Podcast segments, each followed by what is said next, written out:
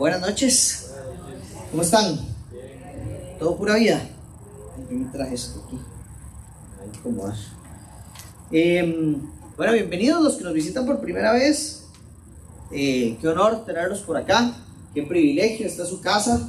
Mi nombre es Andrés Vargas y estamos aquí para servirles. De verdad, siéntanse como en su casa. Como dijo Mariana, hay cafecito y tecito, pero también siéntanse que aquí tienen personas con quienes pueden hablar, personas a las que les pueden pedir ayuda y que estamos para acompañarlos en su caminar con el Señor Jesucristo y que podamos ser de ayuda en ese proceso.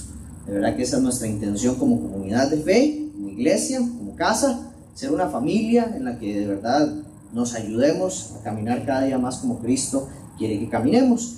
Parte de lo que hacemos es adorar al Señor, tener tiempos de comunión, como hoy, de ver películas y también estudiar la palabra del Señor. Y es muy bonito porque yo no sé, no sé, este micrófono suena como raro, chiquillos, como un eco ahí extraño. Eh, no soy yo el que lo escucha aquí nada más, no sé. ¿Ah? ¿Se escucha en todo lado? Gracias, gracias. Eh, creo que tiene mucha ganancia. Pero bueno, este mes de septiembre eh, es una tradición interesante, pero se celebra el mes de la Biblia. Y como iglesia queremos aprovechar también para celebrarlo. Queremos celebrar esto de diferentes maneras. Vamos a tener algunas actividades especiales y hoy el mensaje va, va, muy de la mano con esto, no porque yo me haya inventado un mensaje para hablar de la Biblia, sino porque interesantemente el mensaje que Jesús dio eh, y que hoy nos toca estudiar va muy de la mano con la importancia de su palabra. Y eh, el 16 de septiembre, el día que es el gran sábado, vamos a tener una actividad muy bonita en donde tenemos invitados de sociedades bíblicas que nos va a traer el Museo Itinerante de la Biblia. Entonces, si usted quiere conocer más de la Biblia, ese día también vamos a hablar algunas cosas, datos curiosos y cosas importantes de la Biblia que a veces no conocemos. Entonces, va a estar muy chiva, va a estar muy bonito, lo vamos a disfrutar diferente y también es un mes para que usted aproveche, aunque normalmente deberíamos disfrutar de nuestra Biblia, tenga esto como una excusa para acercarse más a su Biblia una excusa para decir, voy a hacer algo diferente este mes con mi Biblia, voy a traerla, voy a leerla más, voy a usarla más, voy a inspirar a otros que la usen. Y, y de eso se trata un poquito lo que vamos a ver hoy. Y le he llamado a este mensaje responsable yo. Porque mm, yo creo que cuando nos relacionamos con la Biblia y con lo que el Señor enseña, hay que identificar como si yo tengo algo de responsabilidad en esto. ¿Cuál es mi responsabilidad en el plan que tiene el Señor para salvarnos? ¿Cuál es mi responsabilidad en cuanto a mi relación con el Señor? ¿Cuál es mi responsabilidad en cuanto a mi crecer como cristiano? Y vivimos en una sociedad muy interesante, que yo no sé, yo creo que estas cosas probablemente siempre pasaron, pero hoy a mí se me hace muy evidente ver una sociedad que no le gusta la responsabilidad, sino que le encanta echarle la culpa a otros y no asumir la responsabilidad que corresponde. ¿Verdad? Como es culpa de mi mamá, es culpa de mi papá, es culpa del papá que no tuve, es culpa del colegio, es culpa de la iglesia, es culpa de la sociedad, es culpa del patriarcado, es culpa del feminismo. Y no asumir la responsabilidad que cada uno tiene en las decisiones que cada uno toma. Y yo creo que en nuestra relación con Cristo y en, nuestra, en nuestro vivir cristiano nos pasa lo mismo. Es que es culpa del pastor, es que es culpa de la iglesia, es que es culpa de los hermanos de la iglesia, es que es culpa de que ahí se portan muy mal, es que es culpa de lo que me hicieron en tal lugar, es que es culpa de cómo me dañaron. Entonces a veces nuestra responsabilidad como hermanos en Cristo, como hijos de Dios, la dejamos muy de lado y yo creo que así no es como Dios quiere que vivamos. Hoy vamos a ver algunos elementos muy importantes en donde Jesús establece la importancia de asumir nuestra responsabilidad con respecto a su palabra. Entonces acompáñenme a leer Juan capítulo 12, versículo 44 al 50. Son poquitos versículos, No como le tocó a don José Luque la semana pasada, felicito. Pero hoy las ventajas de escoger y acomodar a los predicadores. Me tocaron solo seis versículos. Voy a cambiar el micrófono, perdón. Pero soy yo el que no los pongo.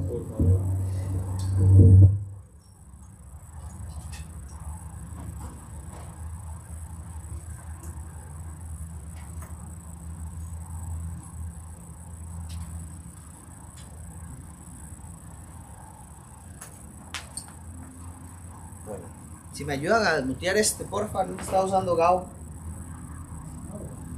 Sí, hola, hola, hola, 1, 2, probando. Sí, ah, qué bonito. Muchas gracias. Entonces, Juan 12, 44 al 50 dice: Entonces Jesús exclamó: El que cree en mí, no cree en mí, sino en aquel que me ha enviado. Y el que me ve, ve a aquel que me ha enviado. Yo, la luz, He venido al mundo para que todo el que cree en mí no permanezca en tinieblas.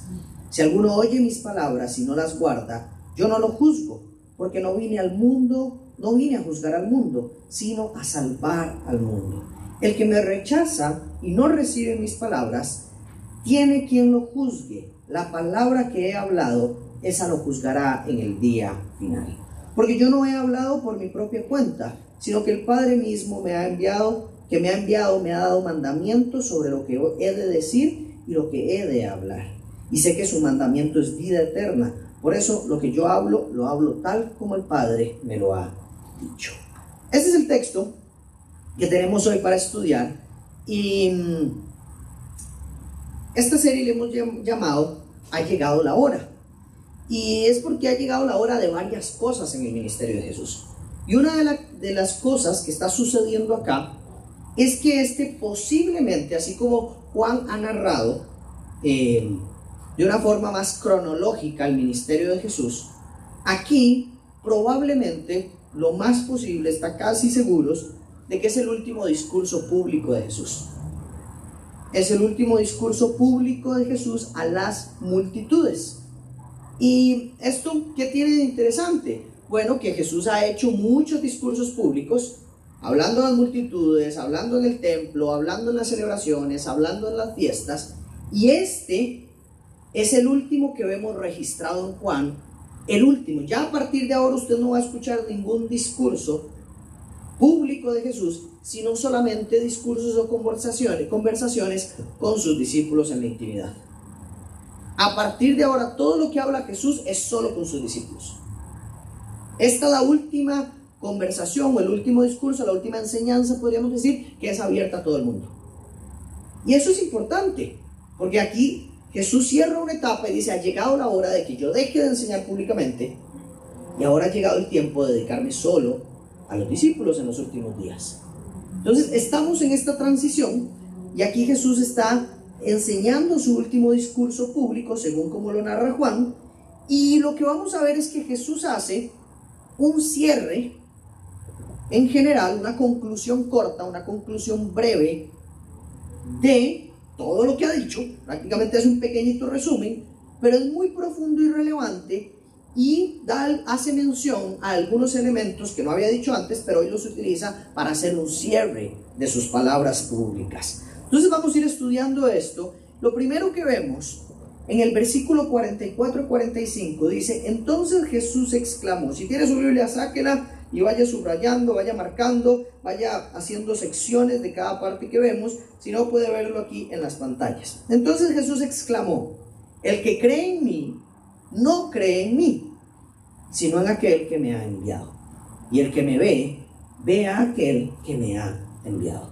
Lo primero que vemos acá en, esta, en estos primeros dos versículos es Jesús hablando y explicando su divinidad.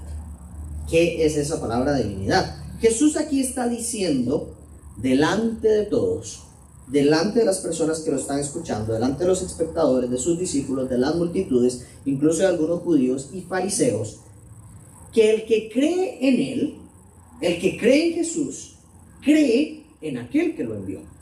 Y el que lo ve a Él, ve a aquel que lo envió. Y esto no es algo menor porque Jesús está aquí aprovechando sus últimas palabras públicas para reconfirmar y repetir que Jesús es Dios. Y eso significa Jesús y su divinidad. Jesús está exponiendo que no es un ser humano cualquiera, sino que Él es Dios. Y aquí Él está utilizando este, este espacio para decir que Él es el enviado, cuando dice aquel se está refiriendo al Padre, y eh, que Él es el que muestra al Padre. Jesús aquí está haciendo algo muy interesante, y es que está haciendo algo que Pablo también hizo en su ministerio, y es tratando de asociar o asociando algo que es conocido para ellos con algo que es desconocido. ¿Qué quiero decir con ellos? Para ellos es conocido quién es el Padre. Para ellos, ellos saben quién es el Padre, ellos saben quién es aquel al que él está diciendo, al que él se está refiriendo como aquel. Todos los que están ahí presentes saben quién es aquel. Pero ellos no saben quién es el Mesías. Entonces Jesús está asociando lo que es desconocido para ellos a lo que es conocido. Él les está diciendo, ustedes creen en el Padre, ustedes conocen al Padre, ustedes han escuchado del Padre, ustedes dicen adorar al Padre. Bueno, todo aquel que me ha visto a mí, ha visto a ese Padre que ustedes conocen. Jesús les está dando una imagen de quién es Dios y de quién es el Mesías. Al Mesías que ustedes estaban esperando, ese soy yo, está diciendo Jesús. Algo que ha dicho bastante, pero aquí aprovecha sus últimas palabras delante de todos para reforzarlo y entonces decir que el desconocido Mesías que ustedes tenían está delante de ustedes y lo que hace es mostrarlos al Dios conocido que ustedes tienen desde hace mucho tiempo. Entonces Jesús está diciendo que Él es el enviado del Padre, que Él es el cumplimiento del plan del Padre y que Él es la revelación del Padre. Eso es lo que está haciendo aquí Jesús. Él está diciendo, si ustedes le creen al Padre absolutamente todo, entonces crean en que yo soy el enviado del Padre.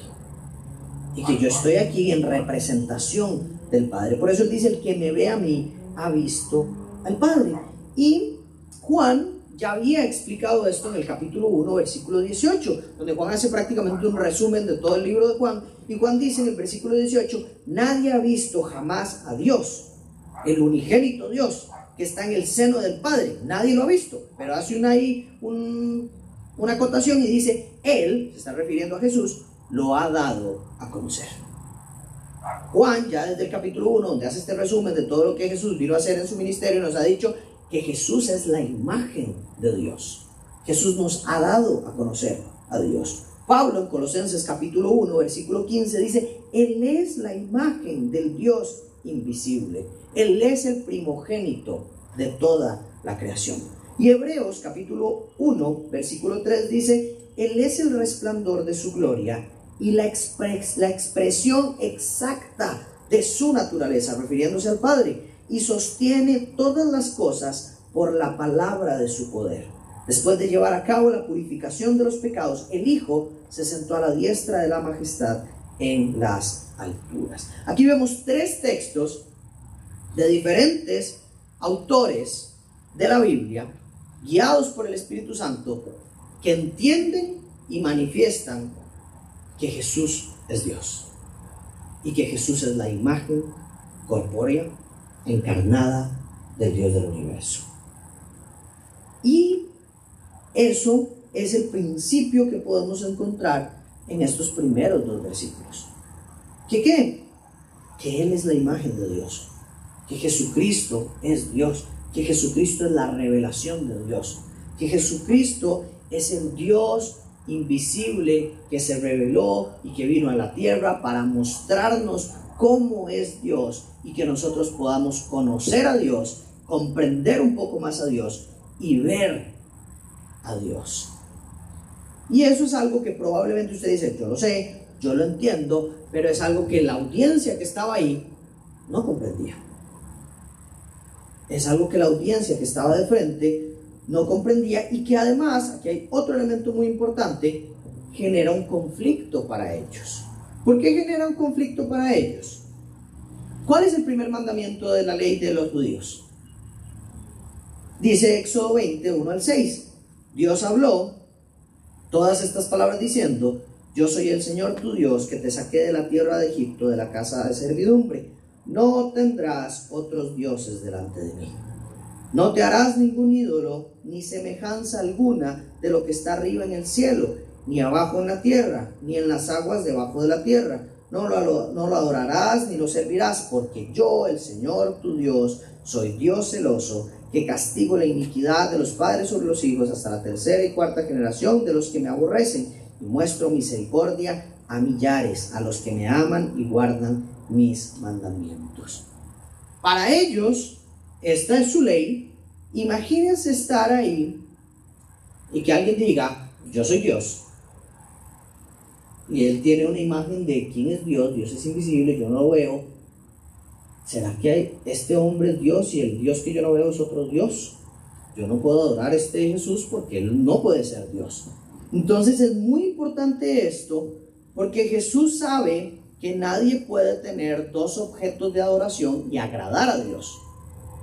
Nadie puede agradar a una persona y a Dios. Nadie puede adorar a una persona y a Dios y agradar a Dios en eso. Porque el Señor está diciendo, solo hay un Dios, solo me pueden adorar a mí como Dios. Entonces, aquí Jesús explica algo que es muy importante para el público. Y es que no hay varios dioses. El Mesías es Dios. Jesús es Dios. Es uno. Es solo uno. Jesús está aclarando que Él no es otro Dios al cual deben seguir. Él no es otro Dios al cual deben adorar. Él es la revelación del único Dios. Él es la revelación del único Dios. No están creyendo en otro Dios.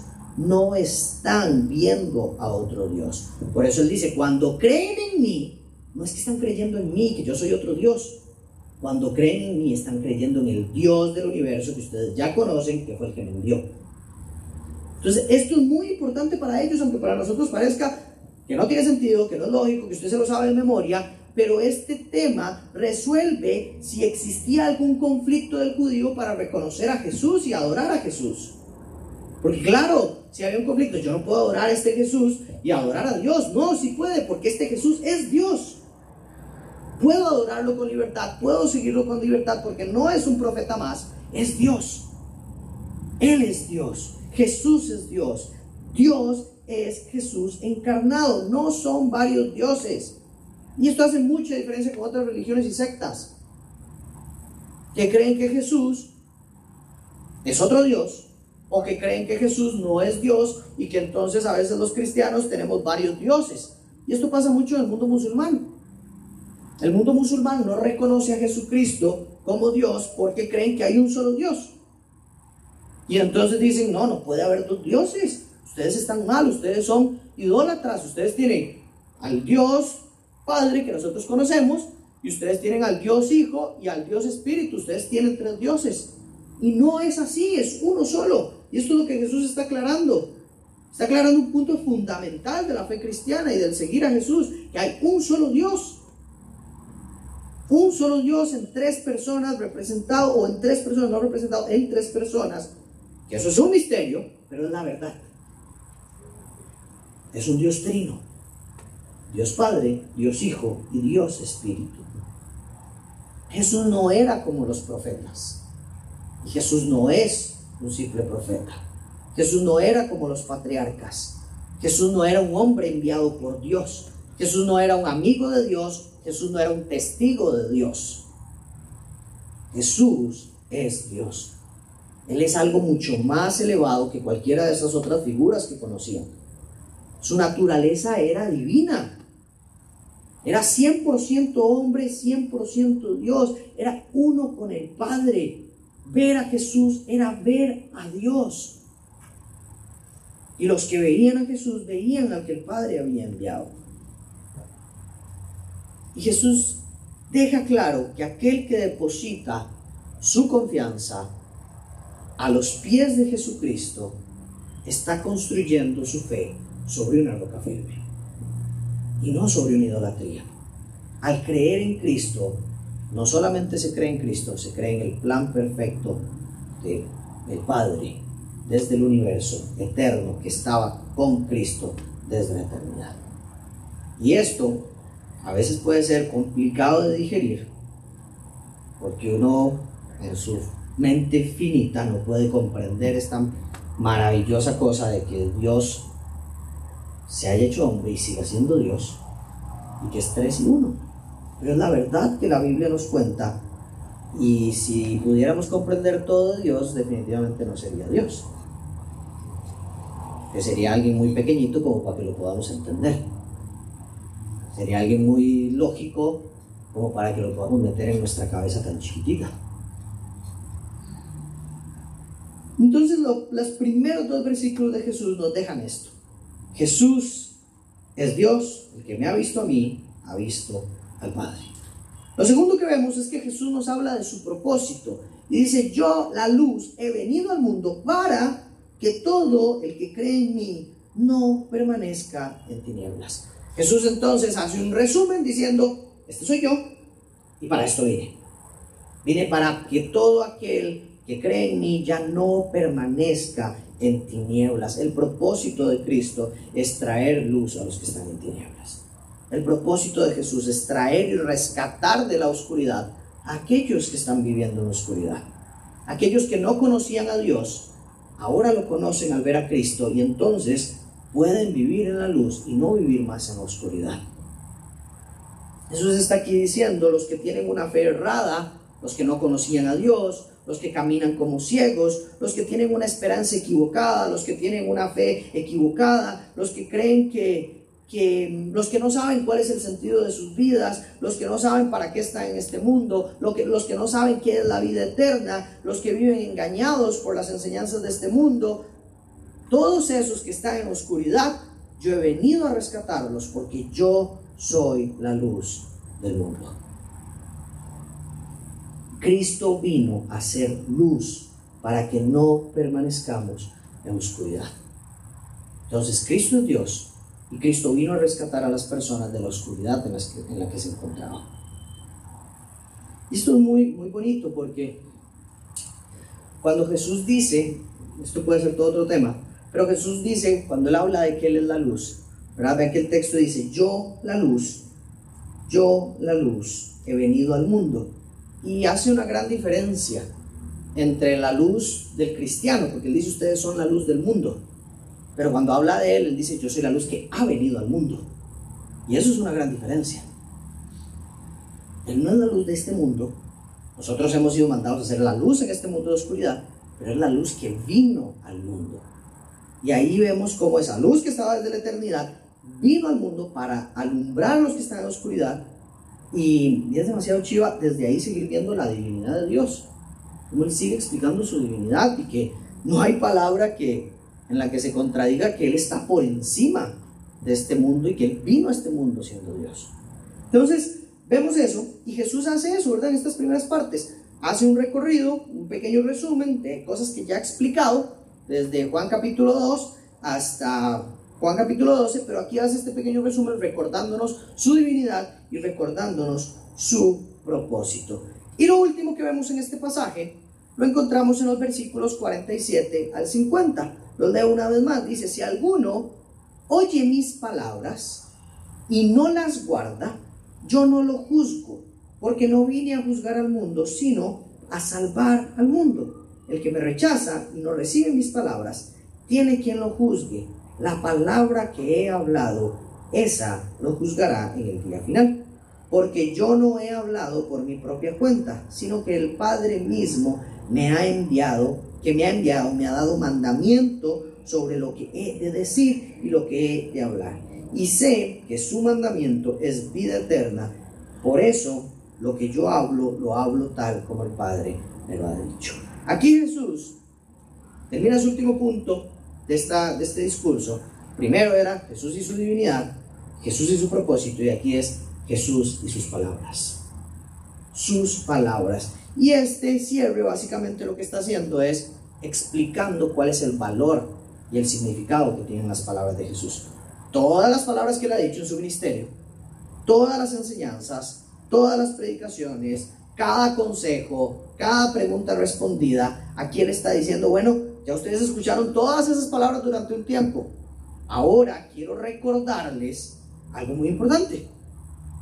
Y es como un mensaje final, si ustedes, cuando yo les he dicho, si usted no me ha puesto atención a nada, pongan atención a esto. Jesús está haciendo como, ok, quiero que recuerden una vez más que todo lo que he dicho, absolutamente todo lo que he dicho, si usted no lo guarda, si usted lo rechaza, y aquí hace dos expresiones muy importantes. Uno, yo no lo voy a juzgar porque yo vine a salvar al mundo. Pero dos, las palabras que he hablado lo juzgarán en el día final. Y aquí hay tres elementos que hay que desmenuzar. Y el primero es que la realidad del ser humano es que no necesita ser condenado porque ya está condenado en su estado natural sin Cristo. Su pecado lo declara culpable delante de Dios, no necesita a Jesús para que lo condene. Ya en su pecado está condenado delante de Dios. Imagínense un juicio, que este sea un juicio, y estamos delante de Dios, y yo estoy aquí presentando un discurso para argumentar que voy a salir librado de ese juicio yo delante de Dios y Dios me pregunta si yo he pecado, porque esa es la cuestión que determina mi condenación.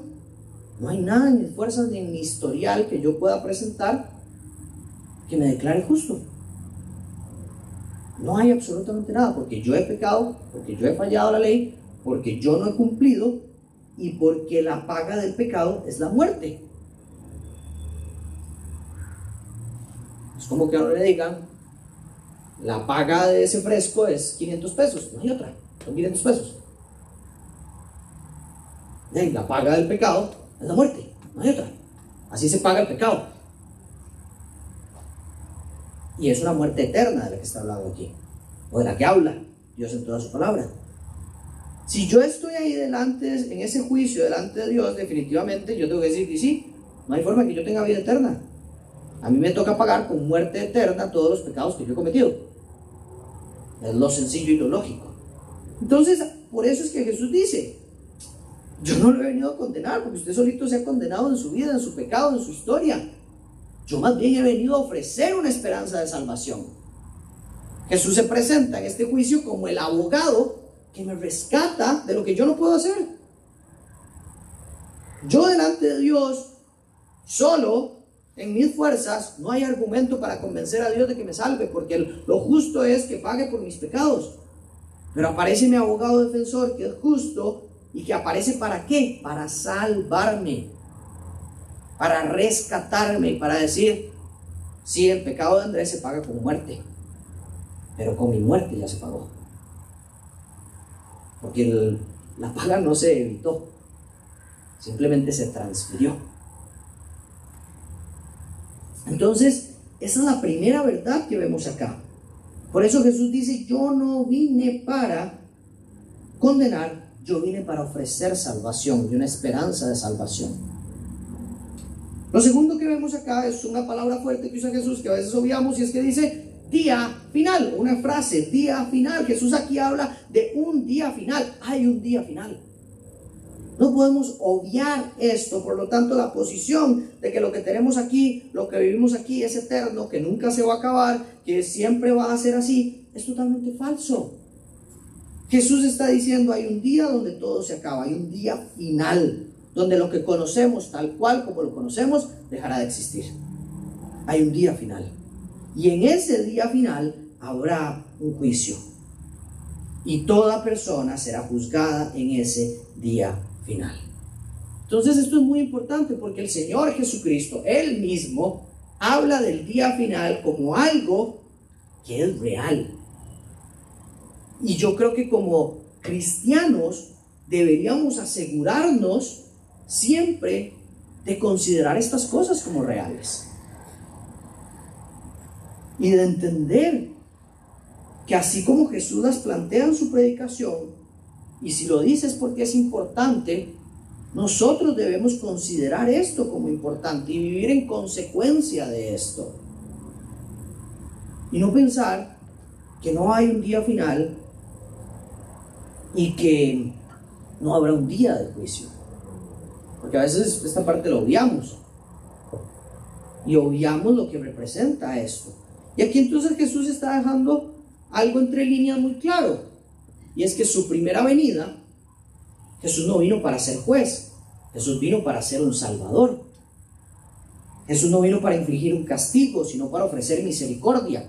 Jesús vino para ofrecer salvación a todo el mundo, para que cualquier persona que cree en Él pudiera salvarse. Pero solo los que creen obtienen este beneficio de la salvación. Y también entender que la segunda venida de Jesús es para instaurar un tribunal de justicia. Donde ahí todo aquel que haya creído en Cristo es libre de condenación en ese juicio. Pero todo aquel que no ha creído en, Cristo como Señor y Salvador recibe la condenación que merece por no aceptar la opción de salvación que el plan de Dios había establecido. Entonces, esto es súper valioso porque básicamente es nuestra fe. Es lo que creemos. Creemos en una primera venida, donde el Señor ofrece una posibilidad de ser salvos a través de su sacrificio, y creemos en una segunda venida de Cristo, donde será glorificado y exaltado y se acabará todo tal y como lo conocemos y será establecido como el Rey de Reyes, Señor de Señores, y el cumplimiento de, y el establecimiento de su reino se hará, y habrá un juicio para aquellos que no quieren vivir bajo el reino de Cristo. Y lo tercero que nos muestran estas palabras de Jesús es el elemento de sus palabras. Que el juicio será establecido por sus palabras. Las palabras de Jesús son el estándar con el que cada uno será medido el día del juicio. Las palabras de Jesús son el estándar con el que cada uno será medido. Jesús no viene a condenar, pero sus palabras, lo que ha dicho, lo que ha enseñado y lo que ha declarado sobre sí mismo, es lo que será usado para juzgar en el día final. Eso es lo que está diciendo. ¿Qué significa esto? Que Jesús ha declarado cuál es el camino hacia Dios. Jesús ha declarado cómo obtener vida eterna. Jesús ha declarado cuál es la forma en la que debemos conducirnos. Jesús ha declarado qué es lo que agrada al Padre. Jesús ha declarado cómo estar bien con Dios. Si yo rechazo esas palabras, hay una consecuencia lógica, ¿no? Si yo rechazo las palabras, si yo rechazo cuál es el camino hacia Dios, si yo rechazo cuál es la forma de obtener vida eterna, si yo rechazo la forma en la que hay que vivir, si yo rechazo lo que agrada al Padre, si yo rechazo el, el método que estableció el Padre para estar bien con Él, no hay forma de que yo esté bien con Él. Porque estoy rechazando lo que Él ha planteado como lo correcto. Entonces, aquí entendemos claramente que las promesas que Jesús ha hecho en sus palabras son solo para aquellos que creen en sus palabras y no son para quienes rechazan sus palabras. Yo no puedo decirle a alguien que va a tener vida eterna si no creyó nunca en Jesucristo.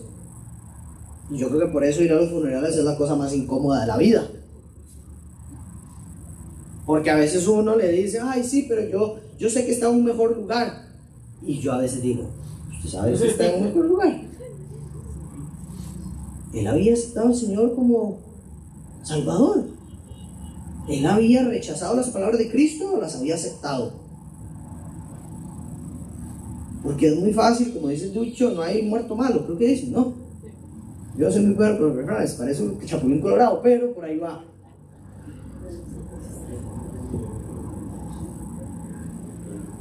Es difícil.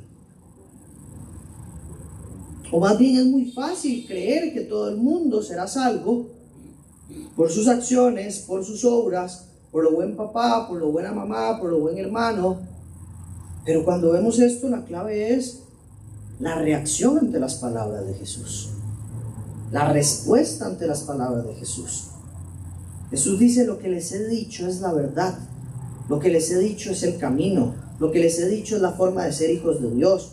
Si ustedes rechazan estas palabras, yo no los juzgo, pero ustedes no van a tener vida eterna, no van a ser hijos y no van a ir en el camino hacia el Padre. Jesús habló para dar salvación. Jesús habló para rescatar a las personas. Jesús habló para salvarnos del día final. Pero curiosamente esas mismas palabras o nos salvan o nos condenan de acuerdo a nuestra respuesta. Y Jesús termina diciendo, estas palabras no las hablo por mi cuenta. No es porque a mí me dio la gana. Una vez más, llevando lo desconocido a lo conocido. Ustedes siguen las palabras del Padre, ustedes siguen las palabras de Dios. Mis palabras vienen de ese Padre que ustedes siguen. Mis palabras vienen de ese Dios del que ustedes han alabado por montones de años. Y que ustedes consideran que las palabras de ese Dios son las más importantes. Bueno, esto que yo les estoy diciendo también viene de ahí.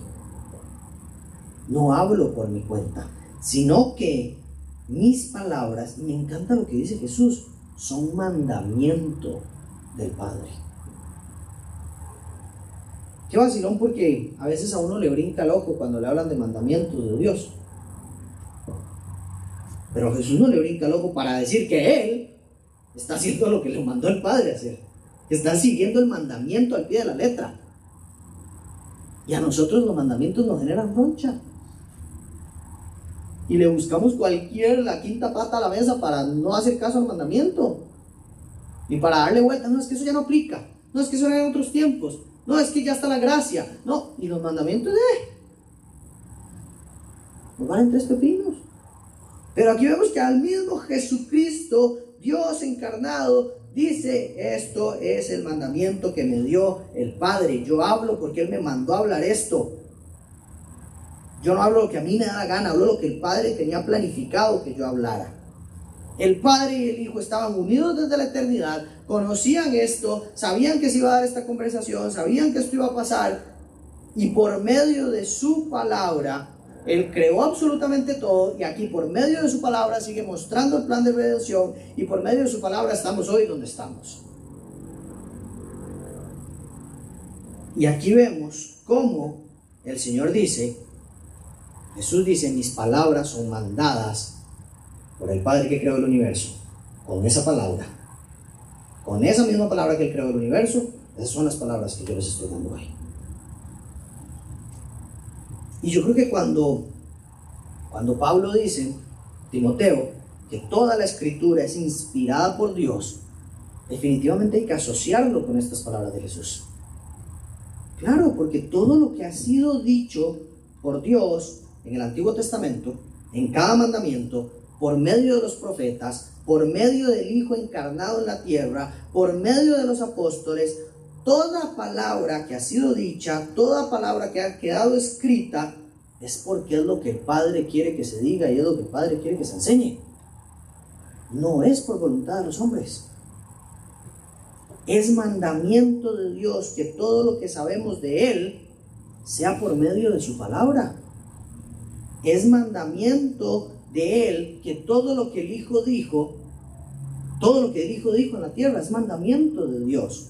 Y lo que no dijo también es mandamiento de Dios. Es mandamiento de Él todo lo que los apóstoles nos dejaron en el Nuevo Testamento. No es voluntad del apóstol.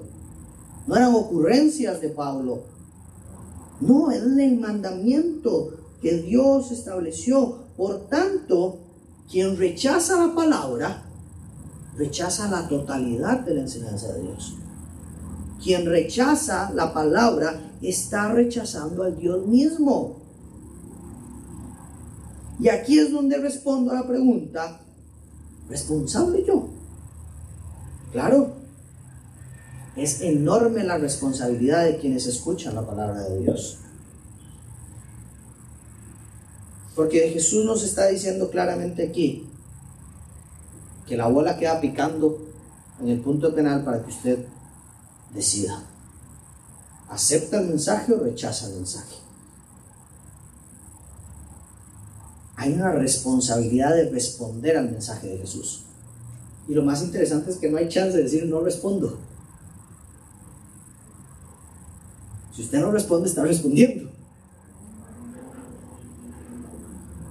Y es muy particular porque Quizá, quizá usted se ha burlado, o quizá no, tal vez usted no, en otros lados pasa, burlarse de la palabra de Dios, burlarse de una prédica, que una prédica le parezca aburrida, que leer la palabra de Dios sea algo que usted desprecie, o que nos parezca aburrido, o que no tiene sentido, o que es un libro anticuado, pero la realidad es que cada uno de nosotros debe y va a rendir cuentas de todo lo que ha escuchado.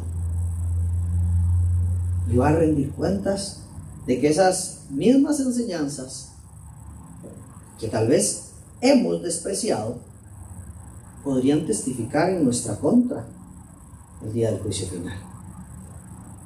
Porque no hay excusa para quien ha escuchado la palabra del Señor. Jesús nos enseña algunas cosas muy importantes en este último mensaje público. Y es que Él es Dios, Él es la salvación, Él es el camino al Padre, Él es la luz del mundo y Él tiene palabras de vida eterna. Y que está en nosotros responder ante esas palabras de vida eterna. Yo termino con esta pregunta para que usted reflexione. ¿Cuál es su reacción ante la palabra de Dios? ¿Cuál es su reacción ante lo que Dios ha dicho? ¿Cuál es su reacción ante lo que Jesús ha dicho? ¿Es de apatía? ¿Es de indiferencia? ¿Es de aprecio? ¿Es de agradecimiento? ¿Es de incomodidad? ¿Cuál es su reacción ante las palabras de Dios? Quiero cerrar con una serie de versículos muy cortitos, pero que expresan un poco la opinión de estos autores bíblicos acerca de la palabra. Dice el Salmo 119, 105, y todo el Salmo 119, si quiere darse una buena referencia de qué opina alguien de la palabra, puede leerlo. Pero una de las cosas que dice es, lámpara es a mis pies tu palabra y luz para mi camino. Santiago dice, sean hacedores de la palabra, no solamente oidores que se engañan a sí mismos. Salmo 119, 9 también dice, ¿cómo puede el joven guardar puro su camino? Guardando tu palabra. Isaías 48 dice, se seca la hierba, se marchita la flor, pero la palabra de nuestro Dios permanece para siempre. Primera de Pedro, dice Pedro, deseen como niños recién nacidos la leche pura de la palabra, para que por ella crezcan para salvación. Y el Salmo 18:30 dice, en cuanto a Dios, su camino es perfecto. Acrisolada es la palabra del Señor. Él es escudo a todos los que a Él se acogen. Me encanta ver cómo aquellos que han conocido la palabra y que han manifestado esas palabras tienen un gran aprecio y amor por lo que Dios ha dicho. Y hoy mi oración para mí personal, puede que usted no necesite esto, pero para mí personal es, Señor, yo quiero hablar y entender así tu palabra como la entienden ellos. Yo quiero valorar tu palabra como una luz en mi camino. Yo quiero valorar tu palabra como la leche pura para un bebé recién nacido, que sin eso se muere. Yo quiero valorar tu palabra como algo que no solamente quiero escuchar, sino que quiero hacer. Yo quiero valorar tu palabra como algo que puede que todo se muera, pero eso va a permanecer. Yo quiero valorar tu palabra como algo acrisolado, valioso, precioso, que guardo en mi corazón, porque me instruye en el camino. Y yo quiero valorar mi palabra, su palabra como lo hizo el mismo Cristo, diciendo, no solamente de pan vive el hombre, sino de la palabra de Dios. Y ese es mi anhelo después de esta enseñanza. Porque yo sé que yo he sido apático, indiferente, incómodo, y que he preferido muchas veces mi propia palabra que las palabras del Señor.